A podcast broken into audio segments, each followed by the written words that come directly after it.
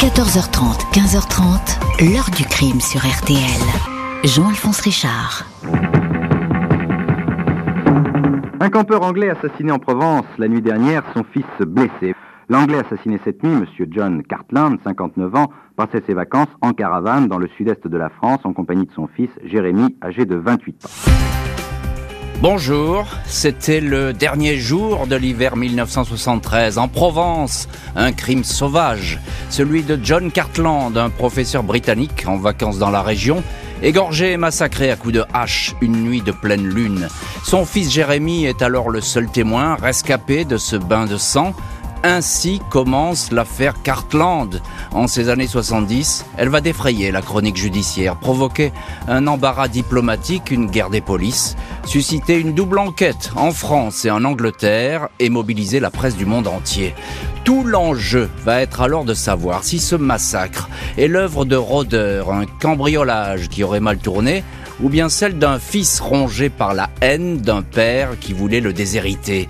L'ombre du parricide ne va alors cesser de planer sur l'enquête. Quel secret pouvaient partager le père et le fils? Pourquoi le père avait-il changé son testament? Quel était le véritable but de ce périple en Provence? Autant de questions qui ont longtemps intrigué les enquêteurs et que nous allons poser aujourd'hui, 50 ans après les faits, à nos invités. 14h30, 15h30. L'heure du crime sur RTL.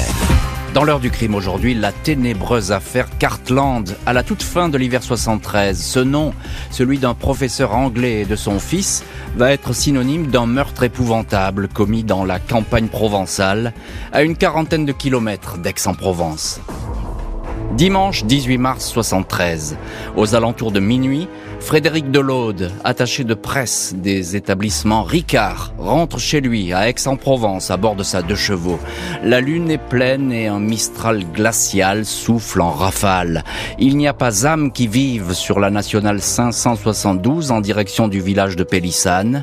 À la sortie des lacets du Jas de la Dame, le conducteur aperçoit une lueur orange sur un promontoire où se découpent les silhouettes de quelques pins, puis celle d'un individu qui fait de grands gestes devant une caravane en feu.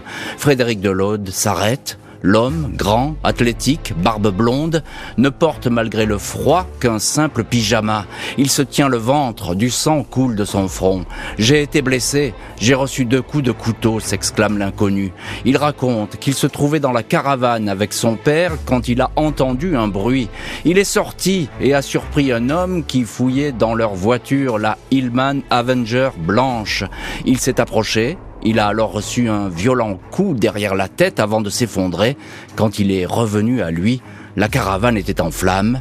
Il ne sait pas où est passé son père, peut-être s'est-il enfui. À 1h30, les pompiers et deux gendarmes prévenus par une automobiliste arrivent sur les lieux. Claude Delaude est déjà parti avec son blessé anglais pour l'hôpital de Salon en Provence. Sur place, il y a trois autres automobilistes qui ont tenté d'éteindre le feu et décrocher la Hillman de la caravane. Ils l'ont poussé, le véhicule était fermé à l'exception de la portière conducteur. Le groupe explique avoir appris qu'un autre anglais se trouvait sur place quand le brasier a éclaté mais il est introuvable. Il est alors question d'une tentative de cambriolage qui retournait à l'agression même si rien ne semble avoir été volé dans la voiture. Elle est intacte. Dix minutes plus tard, 1h50, un corps gisant face contre terre est découvert dans un buisson à 5 mètres de la caravane, celui d'un homme trapu au crâne ensanglanté. Il est décédé D'après les passeports, il pourrait s'agir de John Basil Cartland, 62 ans, professeur de langue, exerçant à Brighton, en Angleterre. Le blessé parti à l'hôpital est son fils, Jeremy John Bryant Cartland, 29 ans, professeur lui aussi, domicilié à la même adresse, au 11 Powys Square, à Brighton. Quatre heures après la découverte du corps, la police judiciaire de l'antenne d'Aix-en-Provence est sur place. Trois hommes emmenés par le commissaire Grégoire Cricorian. Le policier évoque un crime brutal. La victime a eu le crâne défoncé à coups de hache et a été égorgée. Le cadavre, couché sur le ventre, porte un pantalon de pyjama à fleurs baissé jusqu'aux chevilles. Son postérieur est nu. Une entaille profonde a sectionné la carotide. De nombreuses plaies sont visibles. John Cartland A reçu 12 coups de hache. Un oreiller lesté de pierre qui a servi à assommer le malheureux est découvert sur place. À 50 mètres, un couteau de cuisine ensanglanté retrouvé dans un buisson ainsi qu'une hache de marque anglaise soigneusement camouflée sous un parpaing. Le lieu sert effectivement de dépotoir aux habitants du coin. On se demande d'ailleurs pourquoi les Cartland, père et fils, ont choisi cet endroit jonché de détritus pour y passer la nuit. À l'hôpital, l'été du blessé est jugé peu alarmant. Jérémy Cartland va pouvoir être interrogé. Et on va voir dans cette heure du crime ce que va raconter Jeremy Cartland qui affirme, lui, qu'il s'agit d'une agression, agression qui aurait donc tourné au drame avec la mort de son père. Bonjour maître Philippe Cricorian. Bonjour Monsieur Richard. Merci beaucoup d'avoir accepté l'invitation de l'heure du crime et d'être aujourd'hui au téléphone de l'heure du crime. Vous êtes avocat au barreau de Marseille et vous êtes le fils du commissaire Grégoire Cricorian qui était en charge à l'époque euh, de l'affaire Cartland. Vous avez évidemment euh, beaucoup entendu parler de cette histoire. Vous avez conservé des notes euh, de votre père et donc votre témoignage aujourd'hui nous est vraiment précieux. Je crois que votre père, dès qu'il, lorsqu'il se retrouve sur les lieux, les lieux de ce crime, il est quand même interpellé par la brutalité de cette agression. Oui, sans doute. Euh, on peut imaginer, même avec euh, près d'un demi-siècle de, recul, euh, l'effroi que le spectacle de ce cadavre ensanglanté a pu susciter, d'abord chez les, observateurs, mmh. les témoins et même même les policiers, dont, mon père. Hmm. Qu'est-ce qui vous dit euh, votre père euh, à l'époque quand il vous a raconté cette histoire et, puis ce que, vous avez pu lire? Moi à l'époque j'étais un enfant euh, qui avait à peu près 8 ans, hmm. donc je, les, retours je les ai eus en fait hmm. au fil des années, pas, pas immédiatement. D'autant que tant que l'enquête était en cours, il y avait le secret de l'enquête et de l'instruction si vous voulez qui aujourd'hui, bien sûr, n'existe plus. Bien sûr. Euh, mais ce que moi j'ai compris euh, par les coupures de presse, parce que j'ai un, j'ai un book assez important, j'ai une centaine de pages d'articles, de, euh, qui reflétaient soit les déclarations de, mon père, soit du Jules Delmas, c'est que des indices vont très rapidement se mettre en place et vont entrer en contradiction avec les déclarations de, Jimmy Cartland. Oui, c'est ça. Donc, donc le sentiment des, enquêteurs et du juge d'instruction euh, vont se, se faire euh, assez rapidement et s'orienter vers la, culpabilité euh, du, de celui qui est dans un premier temps un témoin puis une partie civile parce que son, oui, ah, mais son, son, son avocat, maître Lombard. C'était Paul, Paul, Lombard que j'ai que j'ai bien connu et que vous avez connu aussi, maître Cricorian, qui était vraiment une pointure du barreau de Marseille et, de Paris puisqu'il avait un, double cabinet. Encore un mot, maître Cricorian. Cet endroit où cette scène de crime, euh, c'est un endroit qui est passant. Je disais, il y a une espèce de décharge. On se demande pourquoi ils se sont arrêtés là, les, les Cartland. C'est vrai que c'est curieux peut-être, euh, comme la nuit tombait, euh, d'après ce qu'on sait, c'était à peu près 19h, on était à la fin du mois de mars, donc il commençait à faire nuit. Peut-être ont-ils préféré euh, s'arrêter pour ne pas continuer, ou la fatigue, parce que mm. je, crois qu'ils revenaient de, Nîmes. Ils avaient, ils avaient beaucoup roulé, effectivement. Ils avaient depuis l'Espagne, puisqu'ils rentraient en fait d'Espagne, où ils avaient acheté la, caravane, qui était équipée donc mm. par un Britannique de leurs amis. Alors peut-être ont-ils préféré s'arrêter, se, reposer. Oui, et puis il y avait ce Mistral qui soufflait, hein, ce Mistral euh, qui, soufflait en rafale. Et effectivement, la caravane euh, risquait un petit peu de, peut-être même de se renverser, d'après ce que ça leur avait dit une pompiste du coin. Bonjour David Sedgwick. Hello, Mr. Richard. Hello. Merci beaucoup euh, d'avoir accepté vous aussi l'invitation euh, de l'heure du crime. Vous êtes écrivain et puis vous, vous avez sorti un, livre en 2021, l'an passé, euh, qui s'appelle Imaginez un meurtre, l'affaire Cartland revisitée aux éditions Sainte Grandeur. Et c'est un livre qui fait autorité parce que vous avez vraiment enquêté sur cette affaire et vous en connaissez beaucoup, beaucoup de détails inédits. question toute simple, David Sedgwick. Qui sont les Cartland, père et fils? John Cartland was a John Cartland était un homme d'affaires et un universitaire qui avait travaillé pour les services secrets britanniques pendant la Seconde Guerre mondiale en Afrique et en Asie de l'Est. Au moment de sa mort, en 1973, il était à la retraite et vivait dans une ville balnéaire appelée Brighton. Il avait 60 ans et il avait un fils et une fille. Le fils était Jérémy. Au moment du meurtre, il avait 29 ans. Il était instituteur et vivait également à Brighton, dans une propriété que lui avait donnée son père. Alors, on, on en parlait, David Sedgwick, avec Maître Cricorian. Euh, il l'a dit, ils sont passés euh, par l'Espagne pour acheter une caravane. Ils ont quitté en fait l'Angleterre le 12 mars. Qu'est-ce qu'ils sont venus faire euh, dans ce coin de Provence, ces deux Anglais, père et fils? Alors ce qu'il s'est passé au printemps 1973, c'est que M. Cartland a proposé ce voyage à l'étranger parce qu'il était très aventureux.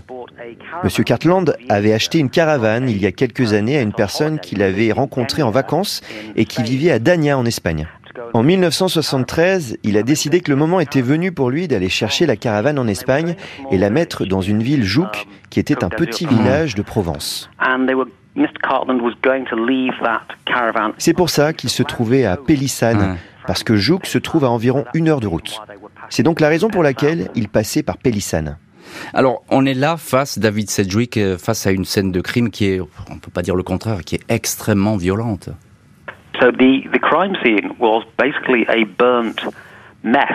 La scène du crime était essentiellement un amas brûlé. La nuit du meurtre, la caravane a été incendiée et elle a presque complètement brûlé. Il ne restait plus que le châssis, la base de la caravane et un pneu. Le corps de M. Cartland a été retrouvé à environ 6 mètres de cette caravane dans les buissons. Il avait été frappé avec une hache au moins une douzaine de fois dans le cou et il avait aussi de graves blessures à la tête.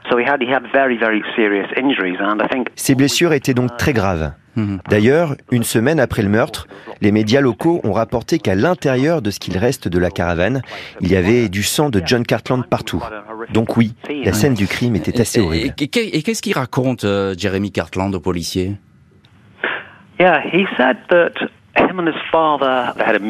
Il a dit que lui et son père avaient dîné ensemble. Puis, selon Jérémy, ils se sont tous les deux endormis. Vers minuit, il a entendu un brin de voix à l'extérieur de la caravane. Il a dit qu'il était sorti de la caravane.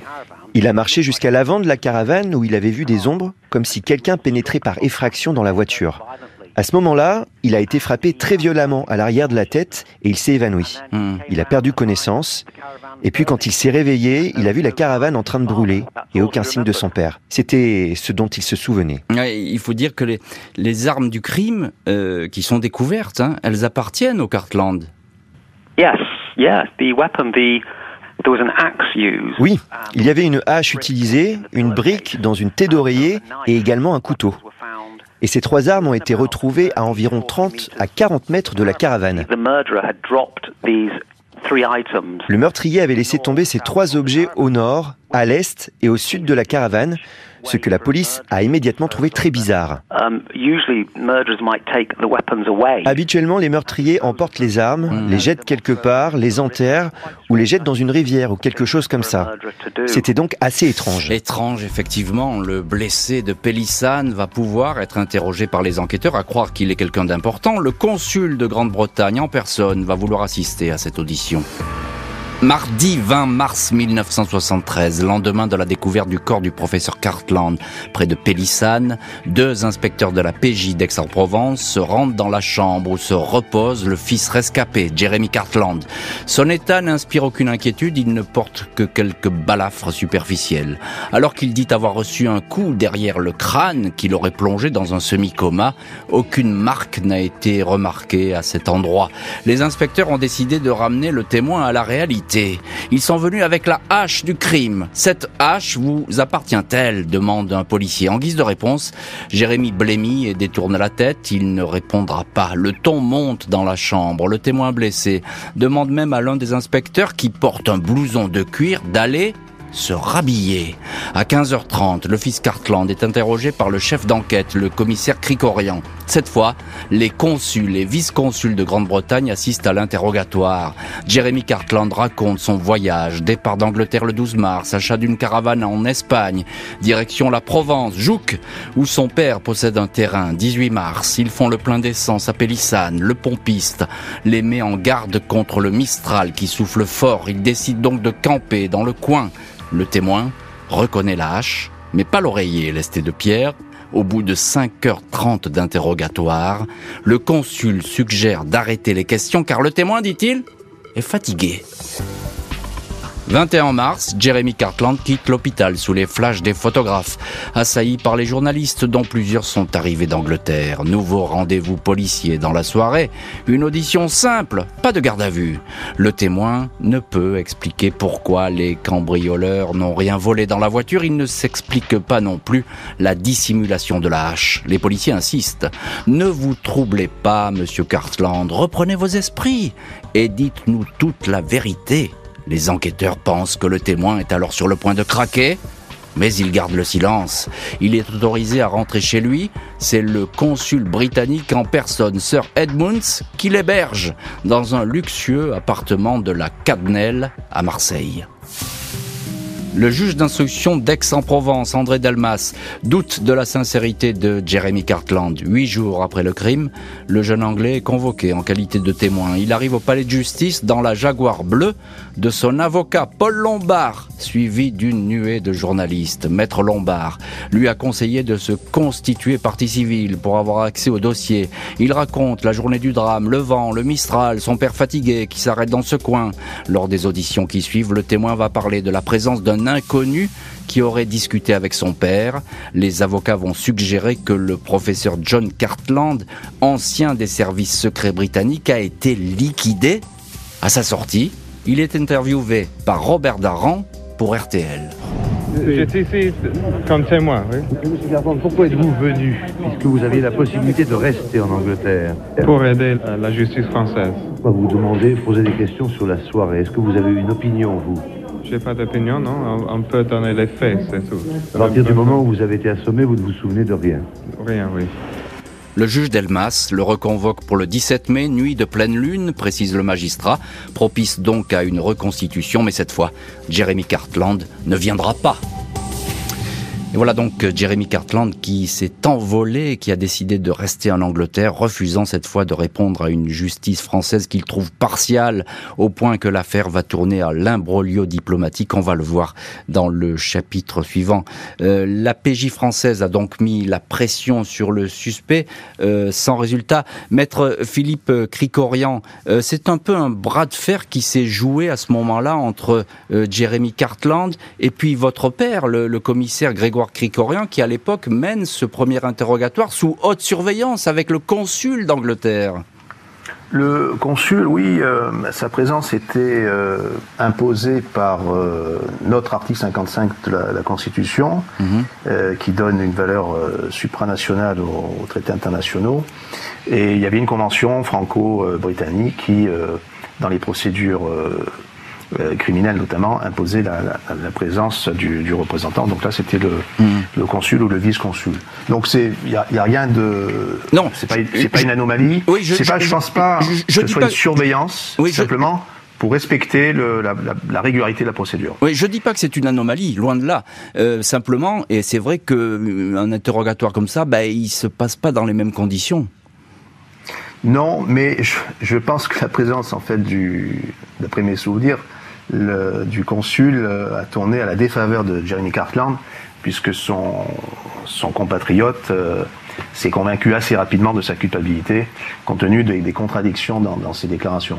Ah, ça c'est intéressant parce qu'effectivement, on peut lire aussi un peu l'affaire différemment, à savoir qu'il était protégé. Mais bon, euh, effectivement, vous apportez euh, un élément qui est qui est important. Euh, encore un mot, maître Cricorian, vous êtes avocat, vous avez bien connu Paul Lombard, grand avocat, décédé aujourd'hui. Oui. Vraiment, on peut dire que il est ses obsèques. Oui, oui, il est malin. Oui, il est malin, Paul Lombard, parce que il va réussir un petit peu à gripper la machine euh, judiciaire ou bien à ralentir avec cette euh, constitution de partie civile, c'est-à-dire que son client a accès au dossier.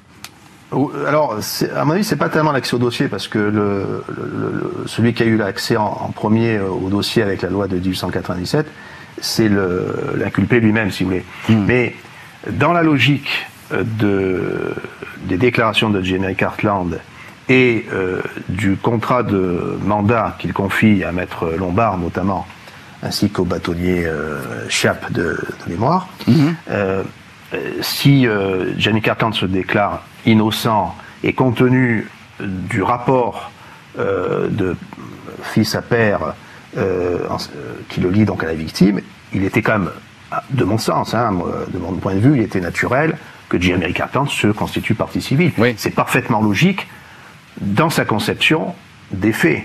mais c'est peut-être plus critiquable, si vous voulez, du point de vue du, juge d'instruction qui, qui, ne peut qu'enregistrer d'ailleurs la déclaration de conscience de partie civile, sauf si elle est critiquée, elle peut être critiquée par le, oui, bien sûr. parquet, mais, par d'autres parties. Mais, mais c'est une habileté de, de, procédure, mais qui en même temps euh, trouve son fondement dans le code procédure pénale. Bien sûr, bien sûr, c'est pas du tout illégal, mais euh, on peut dire que Paul Lombard, qui est un avocat qui est quand même extrêmement malin et très rusé, il a repéré euh, cette faille. David Sedgwick, écrivain, et vous avez sorti un bouquin sur cette affaire aux éditions Stand Grandeur, Imaginez en meurtre, l'affaire Cartland revisitée. David Sedgwick, on en parle avec Maître Cricorian. Est-ce qu'il est protégé par les autorités et pourquoi il pourrait être protégé? Par ces autorités anglaises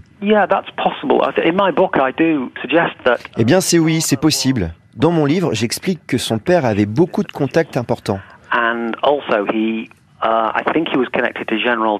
Il avait des relations dans les services secrets britanniques.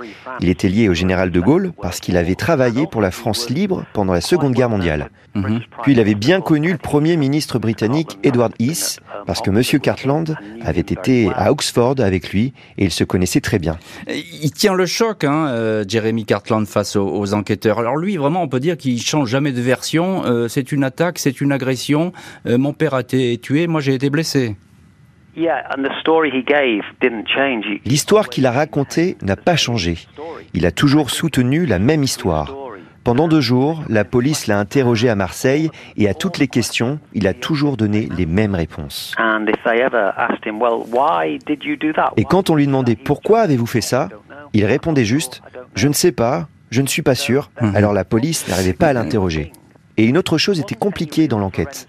Il n'y avait pas de vraies preuves médico-légales, parce que rappelez-vous, hmm. le feu avait éliminé pas mal de preuves hmm. potentielles dans la caravane.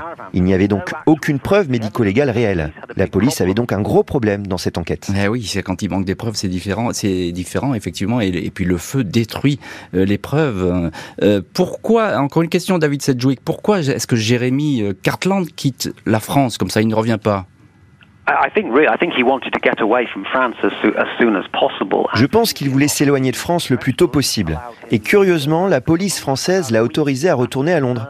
Environ une semaine après le meurtre, Jérémy a employé les services de Paul Lombard. Monsieur Lombard a su utiliser son expertise et son expérience pour empêcher la police d'inculper Jérémy. Donc officiellement, il aidait ou assistait la police, même si la police croyait en fait qu'il était le meurtrier. Mhm. Et il est revenu à trois reprises, puis il devait y avoir un quatrième interrogatoire, et à ce stade, il y avait un mandat d'arrêt émis contre Jérémy. Et Jérémy en a entendu parler, mhm. et son avocat lui a dit Restez en Angleterre, ne venez pas parce qu'ils vont vous poser des questions, et ils ont aussi un mandat d'arrêt contre vous. Il n'est donc jamais revenu en France de mhm. sa vie, jamais. C'était la dernière fois qu'il venait en France.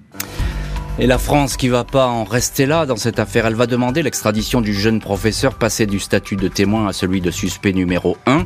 Les Anglais vont alors déclencher leur propre enquête.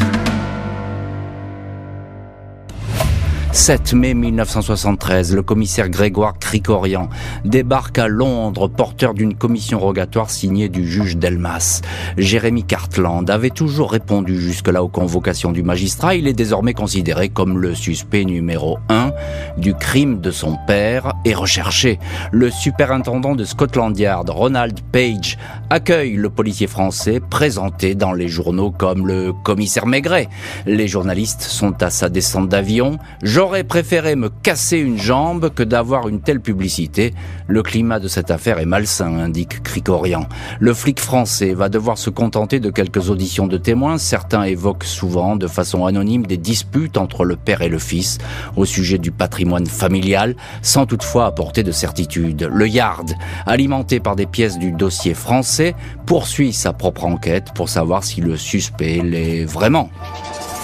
11 juillet 73, quatre mois après le drame, Jérémy Cartland est inculpé de parricide. Les autorités britanniques accusent réception de la demande d'extradition formulée par la France. Le cas déchire deux pays où chacun a choisi son camp. Le suspect sort lui-même de sa réserve en multipliant les déclarations dans les journaux, à la radio. Ils ont toujours la guillotine en France. Cela m'a de temps en temps donné à réfléchir, indique Jérémy qui enfonce le clou. Depuis l'affaire Dreyfus, la police et la justice n'ont guère progressé en France. On m'a immédiatement traité de suspect et accusé. La sœur de Jérémy Cartland, Elisabeth, se rend à Aix pour y rencontrer le juge Delmas. Elle lui remet une lettre dans laquelle son frère a noté 20 points litigieux et les irrégularités commises par les policiers du SRPJ. Et voilà que le torchon brûle dans cette affaire Cartland. Euh, Maître Philippe Ricorian, le commissaire Maigret, comme l'appellent euh, les Anglais, eh bien c'est votre père qui débarque à Londres. C'est le commissaire Grégoire Cricorian. Quel souvenir il va garder de ce séjour? Ah, c'est, ça a été une, des grandes affaires qu'il a, qu'il a traitées, notamment en, police judiciaire, si vous mhm. Et puis il y avait un peu cet exotisme euh, britannique, euh, parce que à cette époque de sa vie, mon, père était très anglophile. Hmm. Donc ça lui a permis de, de mieux euh, communiquer avec ses, ses collègues de, de, Scotland Yard, qu'il a reçus chez, chez, lui ensuite. Donc il y avait des, des liens d'amitié qui, qui, se sont créés et qui ont, qui ont contribué à, au progrès de l'enquête. Donc il était effectivement lui-même, mon père était, oui, vu alors Cartland, j'ai vu dans les brochures de presse le super flic. Euh, dans... Maigret, Maigret. On l'appelle Maigret partout. Hein on l'appelle Maigret, euh, ce qui est euh, flatteur parce que c'est le nom d'un personnage très connu en tout cas en France, bien sûr. Euh, mais il était surtout, si vous voulez, euh, perçu euh, comme le, policier intellectuel. Ouais, C'était, c'était pas les méthodes musclées américaines qu'on voyait dans les séries d'avant. Alors, il, a pas diplômé de criminalistique de la faculté de, médecine de Lyon, ce qui le, servait évidemment pour les judiciaires. Évidemment, et il passait évidemment là, il était vraiment un expert. encore un, un, petit mot, maître Philippe Cricorian il n'a pas vraiment la main sur ce dossier, mais ça c'est la loi qui le veut. C'est Scotland Yard qui, peut procéder aux actes d'enquête. Hein. Et lui, il ne peut que les guider, les aiguiller. Est-ce qu'il est bien reçu par le Yard? Oui, très bien. En Angleterre, effectivement, c'était euh, Yard qui, euh, ses collègues britanniques qui, qui, qui. Mais euh, lui, donc mon père, a pu hmm. glaner quelques renseignements, notamment sur les mobiles, parce que ce qui, ce qui l'intéressait, c'était les, mobiles, donc l'histoire familiale des Cartland. Mm. qui est assez euh, mouvementé. Et, bien, justement, en, un mot avec David Sedgwick, écrivain qui a écrit un bouquin sur cette affaire, la police britannique, elle va pas rester inerte. Euh, qu'est-ce qui a été trouvé côté psy, je dis bien côté psy, pour Jeremy Cartland? Yeah, well, um, some witnesses oui, eh bien, certains témoins ont apparemment déclaré que Jérémy avait eu des épisodes de comportement très étranges lorsqu'il travaillait dans une école privée près de Bristol. Des témoins ont déclaré qu'il était sorti de la maison au milieu de la nuit et qu'ils l'ont retrouvé errant dans l'enceinte de l'école près des terrains de jeu. Un autre témoin, qui a partagé une maison avec lui, a dit qu'il hurlait comme un loup. Puis un autre enseignant a déclaré qu'une nuit, il s'est réveillé et que Jérémy avait les mains autour du cou, l'étranglant presque. Il y a des rumeurs précises selon lesquelles Jérémy avait des problèmes psychiatriques.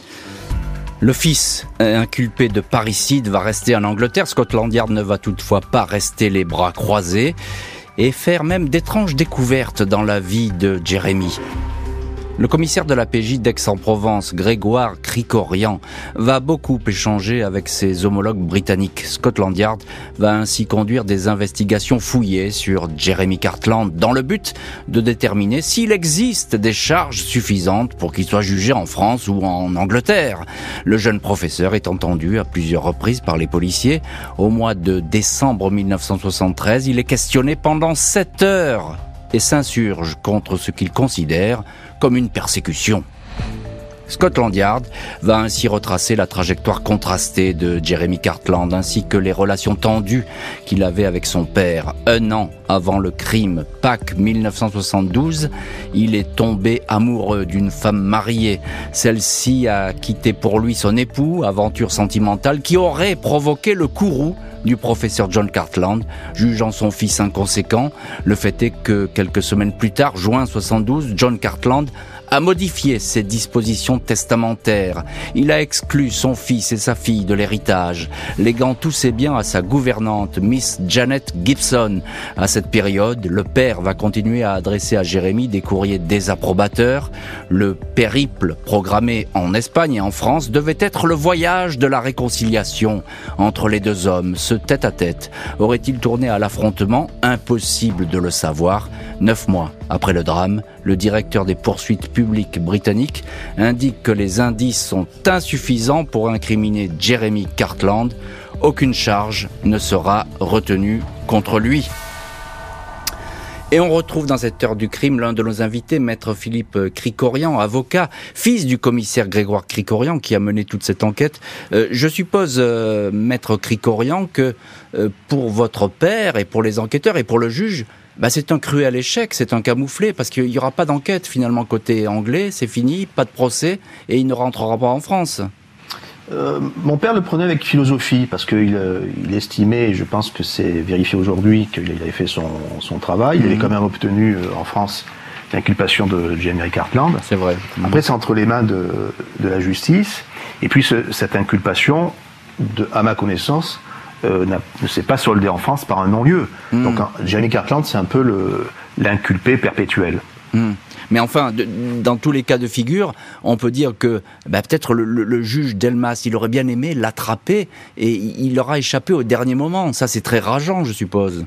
On sentait euh, dans les déclarations de, du Jules Delmas dans, dans, la presse que, alors, c'est vrai que le Jules Delmas était d'aller partir à la retraite, que pour lui, c'était peut-être un, une sorte de soulagement euh, mhm. de, de, ne pas avoir euh, à, mhm. à, gérer une affaire un peu un peu compliquée, un peu à ce point-là euh, mhm. tendue, sensible. Parce que ce, qui est, je, je pense qu'on n'en parlerait pas aujourd'hui. Hein, au départ, c'était un fait divers, mais ce qui pose question, c'est effectivement pourquoi la justice britannique, pourquoi le, le, le procureur de Londres a estimé, alors que les preuves étaient présentes, qu'elle n'était pas suffisante eh pour euh, bien sûr. poursuivre euh, Jérémy Cartland devant une cour de justice. Et eh bien sûr, et ça, et ça c'est aujourd'hui en tant en tant qu'avocat, en tant que juriste, c'est la question que je me pose. Et eh oui. C'est pas tellement euh, pour moi, c'est pas un échec, si mmh. c'est pas un échec je de, de la justice ou de la police française, au contraire. C'est pourquoi de l'autre côté du, du channel, ça n'a pas suivi. je comprends voilà. bien, mais cette, Alors, on sait que cette question, euh, Philippe Courant, euh, excusez-moi, je vous interromps, mais cette question, elle, elle, vous la posez évidemment, et on se la pose encore 50 ans après parce que on n'a pas tout compris. Je voudrais qu'on écoute euh, David Sedgwick. Euh, David Sedgwick, euh, écrivain et auteur d'un livre sur cette histoire. Euh, on vient de le dire avec Maître Cricorian, fin de l'enquête côté anglais, pas d'extradition possible mais tout de même, il y a des éléments, on s'aperçoit que, même l'enquête anglaise va le dire, que les relations entre Jérémy et son père, elles étaient, elles étaient pas vraiment au beau fixe, ces relations.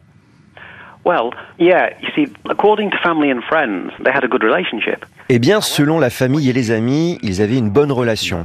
Cependant, lorsque vous faites des recherches et que vous approfondissez la question, vous comprenez qu'il pourrait y avoir eu des problèmes entre le père et le fils.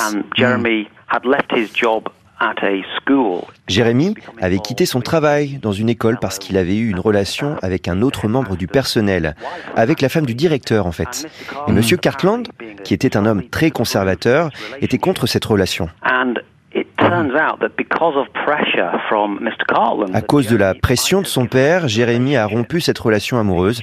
John Cartland avait une forte influence sur ses enfants et je pense que Jérémy et sa sœur n'aimaient pas ça. Oui, et peut-être qu'il a très mal pris sûrement Jérémy Cartland cette, cette histoire. Euh, et puis il y a encore ce point, David Sedgwick, c'est la question euh, cruciale de l'héritage. Oui, une des motivations pourrait être l'argent, car un an avant le meurtre, John Cartland avait rédigé un testament. Il possédait plusieurs propriétés et voulait à l'origine les léguer à ses enfants. L'année d'avant, il a changé son testament et ce changement signifie que Jérémie et sa sœur n'hériteraient pas des maisons, mais qu'elle reviendrait à sa gouvernante. Ainsi, elle allait obtenir tout son héritage. Hmm. Héritage qui était d'environ un demi-million de livres. Ah. C'était donc un héritage très valable. Oui, un, bel héritage, effectivement. Le jeune professeur ne va plus avoir de compte à rendre à la justice, côté anglais comme côté français. Lui qui affectionnait l'exposition médiatique va alors disparaître. Janvier 74, dans les jours qui suivent le non-lieu, Jérémy Cartland fait encore quelques commentaires dans la presse. Pour la plupart des Français, je suis coupable. Je ne sais pas si on m'aurait exécuté en France, mais je pense que je serais resté très longtemps entre quatre murs, dit-il. Il ne va ensuite plus faire parler de lui. Le juge d'Aix-en-Provence, André Delmas, s'était montré pour le moins philosophe en apprenant qu'il n'obtiendrait jamais l'extradition du suspect numéro 1. J'étais sûr de pouvoir arrêter Jérémy, mais pas certain de pouvoir obtenir sa condamnation devant une cour d'assises. Présenté dans sa nécrologie par le Times de Londres comme un sportif et un poète, Jérémy Cartland s'éteint le 4 juin 2014 à l'âge de 70 ans. Se déclarant étranger à la mort de son père, il n'a laissé derrière lui aucune confidence sur cette nuit de pleine lune à Pélissane, et voilà donc pour euh, l'acte final, j'ai envie de dire, de, cette affaire qui n'a connu pas, qui n'a pas connu de rebondissement par la suite. Euh, Maître Philippe Cricorian, avocat et fils du commissaire Grégoire Cricorian, qui a euh, mené toute cette enquête. Il était à l'époque au SRPJ d'Aix-en-Provence. Je, citais, ça rejoint ce que vous disiez tout à l'heure, je citais le, le juge Delmas qui disait pas certain de pouvoir obtenir sa condamnation devant une cour d'assises. Pourtant, il y en avait des éléments contre contre Jérémy Cartland. Oui, euh, mais si vous voulez, les, troubles psychiatriques qui ont été évoqués euh, auraient hmm. pu peut-être conduire à ce qu'on appelle aujourd'hui une, une, une cause d'irresponsabilité euh, pénale, c'est-à-dire que hmm. l'auteur des faits, c'est lui de façon très vraisemblable. Hmm. Je, dirais que, par exemple, en ne, venant pas au 17 mai 73, il a co-signé son mandat d'arrêt international, Jeremy Cartland. Mais compte tenu, si vous voulez, des, euh, euh, de la motivation, est-ce que quelqu'un euh, de normal entre guillemets serait passé à l'acte? C'est pas sûr. Les mm. cliniciens parlent de raptus, mm. c'est-à-dire un, soudain vertige meurtrier. un, coup de sang, comme on dit. Oui, voilà. donc, et ensuite on recouvre euh, ses facultés, on revient à la, réalité, ce qui fait qu'il a pu organiser un stratagème mm. pour se protéger. Oui, c'est possible effectivement qu'il ait fui une nouvelle fois comme ça la, justice française et la justice anglaise. David Sedgwick, euh, écrivain, auteur d'un livre euh, sur cette affaire, vous avez beaucoup enquêté sur ce dossier. Qu'est-ce qu'il est devenu, Jeremy Cartland? Yeah, well, eh bien, pas grand-chose. Son ambition a toujours été d'être un écrivain célèbre. Et juste avant le meurtre, il écrivait de la poésie. Il a fait publier une partie de sa poésie. Après le meurtre, il a passé quelques années à écrire son livre intitulé L'affaire Cartland. Mais je ne pense pas qu'il ait travaillé dans un emploi à temps plein. Um, en 1980, il a reçu 50 000 livres de compensation de la BBC mhm. parce qu'elle a produit un documentaire le faisant passer pour le meurtrier. Donc je pense qu'il avait assez d'argent pour s'en sortir. Et son père lui avait déjà fait don d'une maison auparavant. Mhm. Donc financièrement, il allait bien. Il a passé le reste de sa vie à vivre à Brighton, une vie normale. Il s'est marié. Je sais qu'il est décédé en juin 2014. Alors on arrive au, bout de cette émission. David Sedgwick, je, je vais vous laisser la, parole. Les, les, Anglais parlaient les derniers. Euh, quelle trace est-ce qu'elle laisse cette affaire euh, en Angleterre et puis plus généralement partout dans l'histoire du crime? C'est étrange parce qu'au printemps et à l'été 1973, cette affaire était internationalement célèbre. C'était dans le New York Times, le Sydney Morning Herald, le Guardian, la BBC, Le Monde. C'était partout dans le monde. Et je dirais que c'était probablement l'une des plus grosses histoires de 1973. Mais l'affaire Cartland a disparu.